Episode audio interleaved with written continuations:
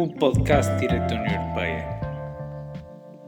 Responsabilidade patrimonial do Estado por violação de direito da União Europeia.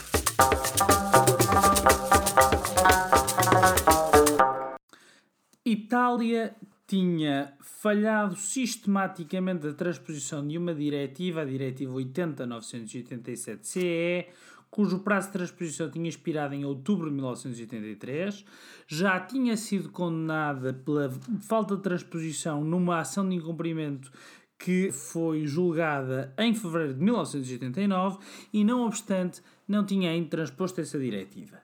Se tivesse transposto essa diretiva, existiria um mecanismo de compensação ao dispor dos empregados em caso de insolvência do empregador. E, portanto, Frankovic era um de 34 trabalhadores que, se o Estado italiano tivesse transposto a diretiva, não teria ficado sem o seu salário. A questão é então saber se o Estado italiano pode ser responsabilizado pelos danos que o incumprimento do direito da União Europeia causaram a Frankovic e aos seus colegas. Essa é a questão que se coloca no caso C6-90 e C9-90, o caso Frankovic, e o Tribunal raciocina dizendo o efeito útil das normas de direito da União Europeia a proteção dos direitos particulares atribuídos pelo direito da União Europeia, o primado e efeito direto e o princípio da cooperação leal só podem levar a uma resposta e essa resposta é sim. Itália pode e deve ser responsabilizada pagando uma indemnização a Frankovic e aos seus colegas. Para isso, faz depender essa a responsabilidade de condições. A norma violada tem que atribuir direitos aos particulares. O seu conteúdo tem que ser perceptível, tem que ser uma norma clara e precisa. E tem que haver um nexo de causalidade entre a violação da obrigação que incumbe ao Estado, a obrigação de transporte diretiva, neste caso, e o prejuízo sofrido. Diz-se ainda que são só estes os requisitos. É este é um direito que resulta diretamente do direito da União Europeia e, portanto, não há necessidade de condenação prévia do Estado numa ação por incumprimento, no caso até existia, mas não era necessário, e diz também, parágrafo 42, o tribunal competente para estas ações é o Tribunal Nacional. O tri a responsabilidade por violação de direito da União Europeia efetiva-se nos tribunais desse mesmo Estado. O Acórdão Frankovic, de 91, inaugurou este princípio da responsabilidade civil do Estado, ou dos Estados-membros, por violação do direito da União Europeia. Mas foi preciso um segundo caso, na verdade dois casos em conjunto, o Acórdão Brasserie do Pêcheur e Factor Time, de 96, julgados em conjunto, para determinar o alcance e os contornos desta responsabilidade.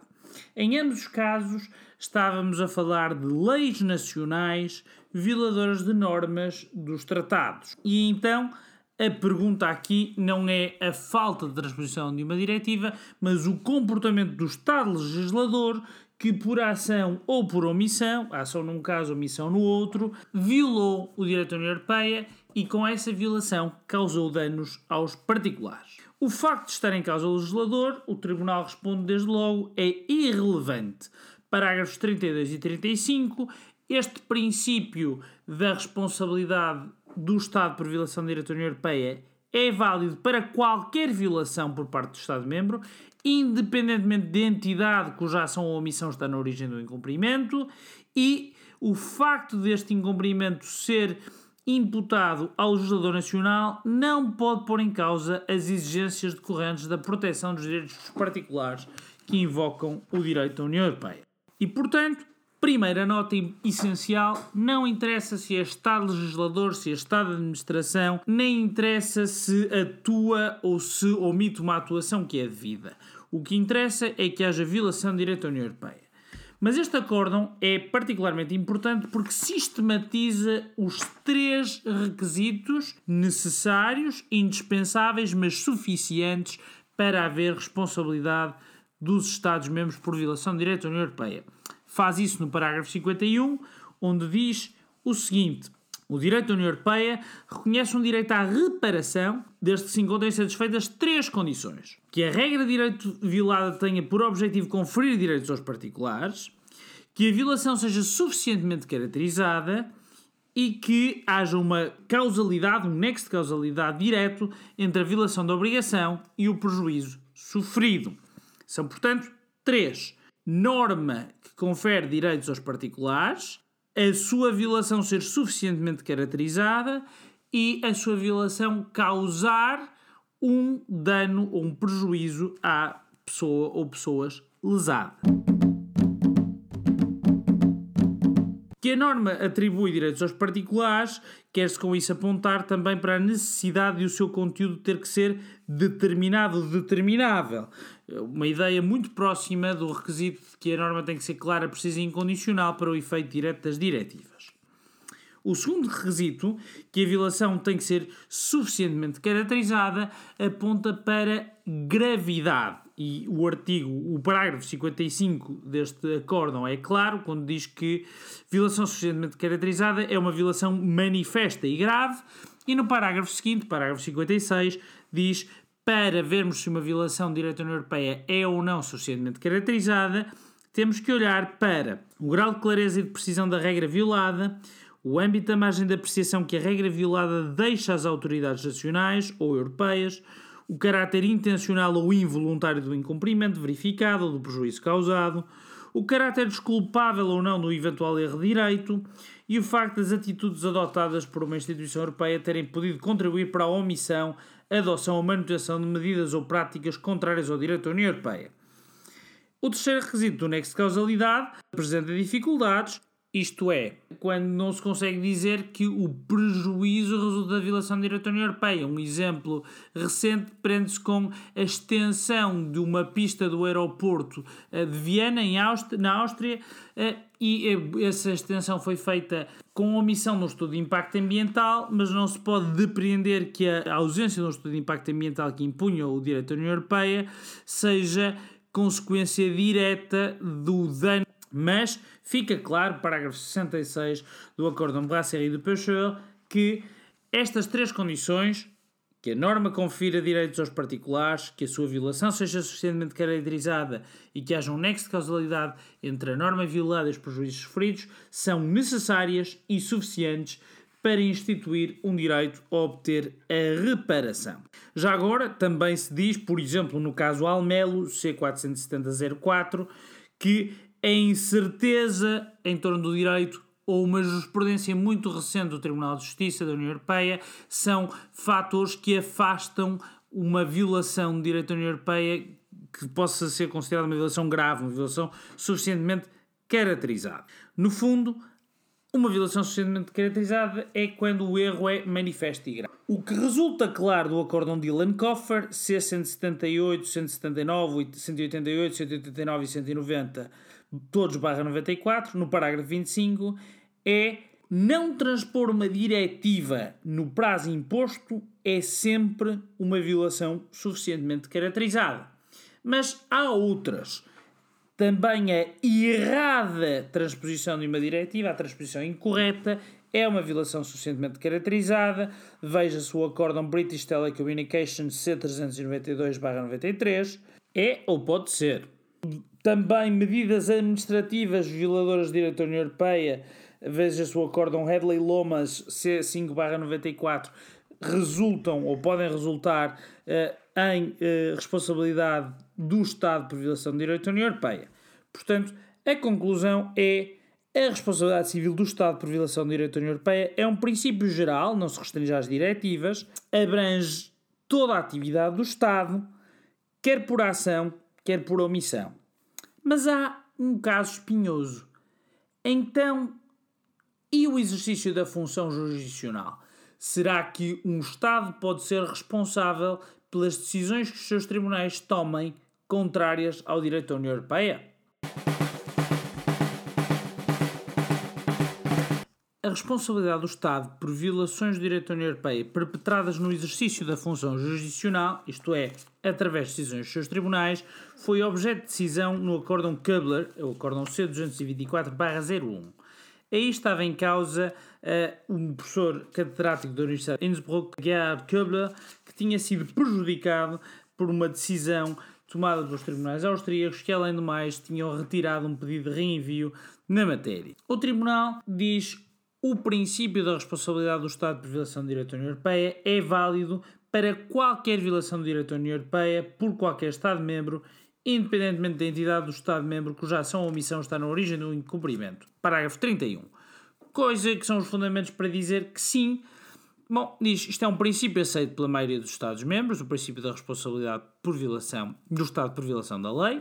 Em matéria de direito internacional público, o Estado deve ser considerado na sua unidade, não diferenciando entre funções.